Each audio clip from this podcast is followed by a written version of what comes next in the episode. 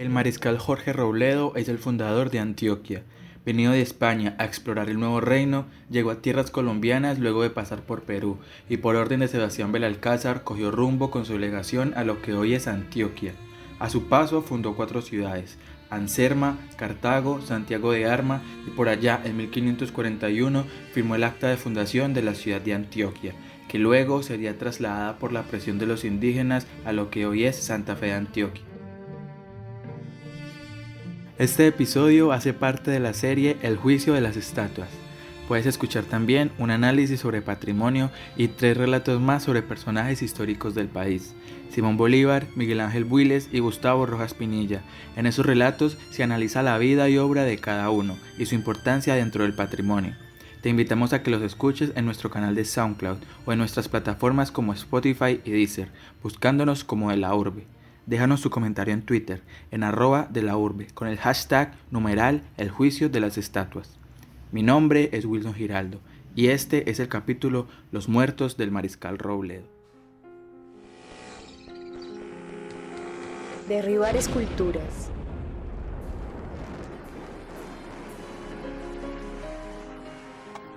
Reinterpretar el patrimonio.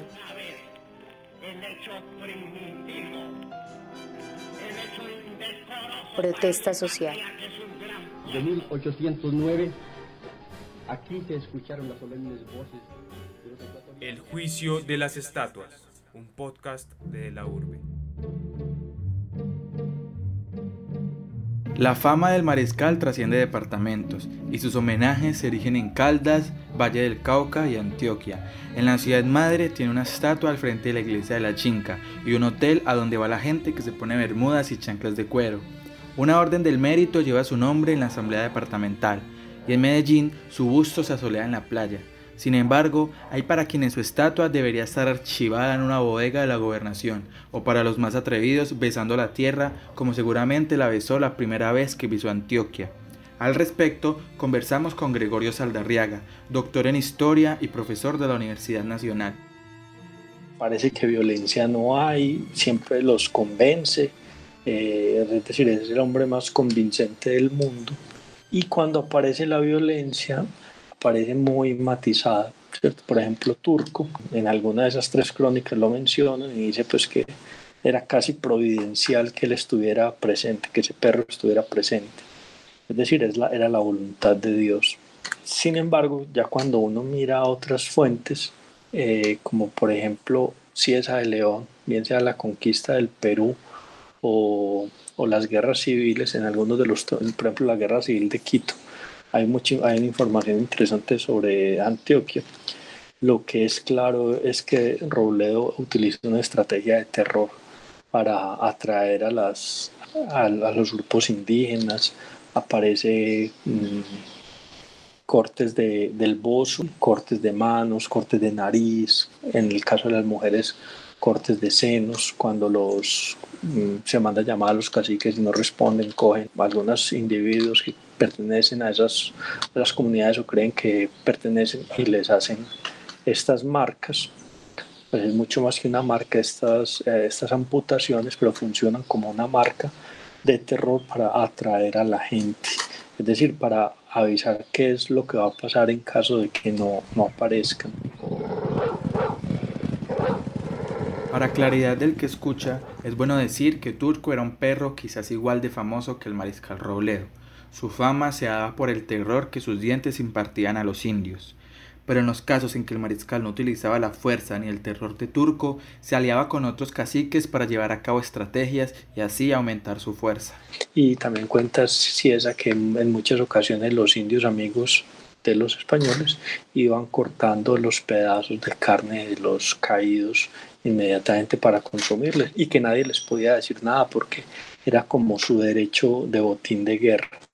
Eso también nos muestra una cosa y es que Robledo es, eh, tiene esa función operativa con, de la alianza y sabe que a un aliado no se le pueden exigir muchas cosas y que si el aliado quiere comer carne humana, pues por más que vaya contra un eh, tabú cristiano no se le puede impedir.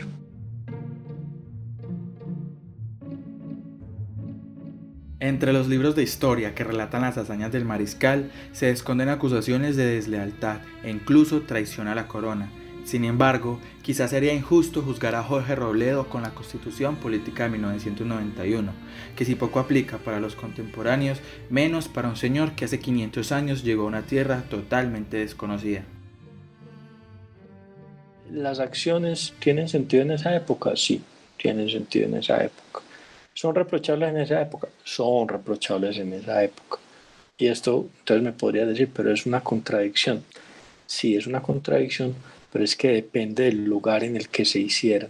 Eh, hay una cosa que es eh, el comportamiento de guerra o de frontera. Ese es muy diferente al comportamiento que se da en el centro o en sitios de paz.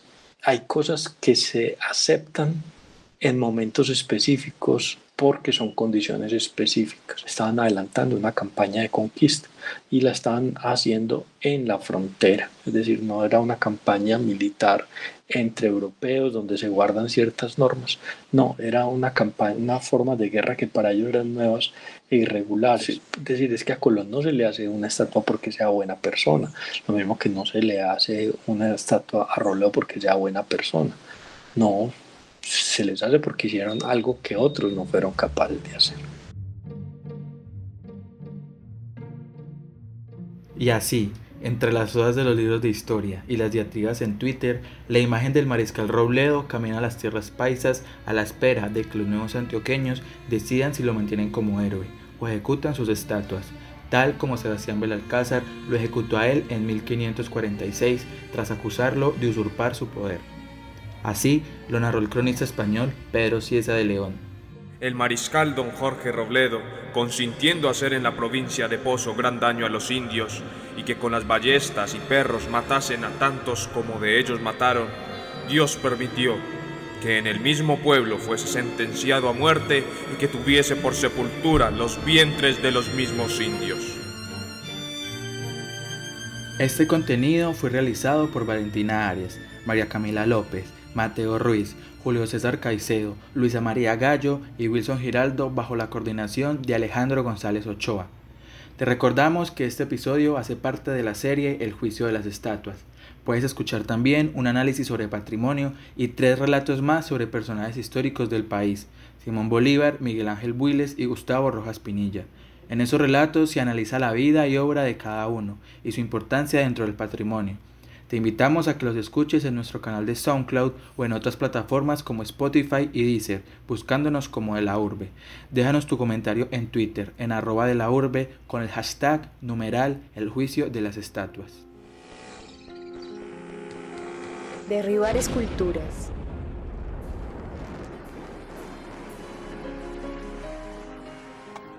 Reinterpretar el patrimonio.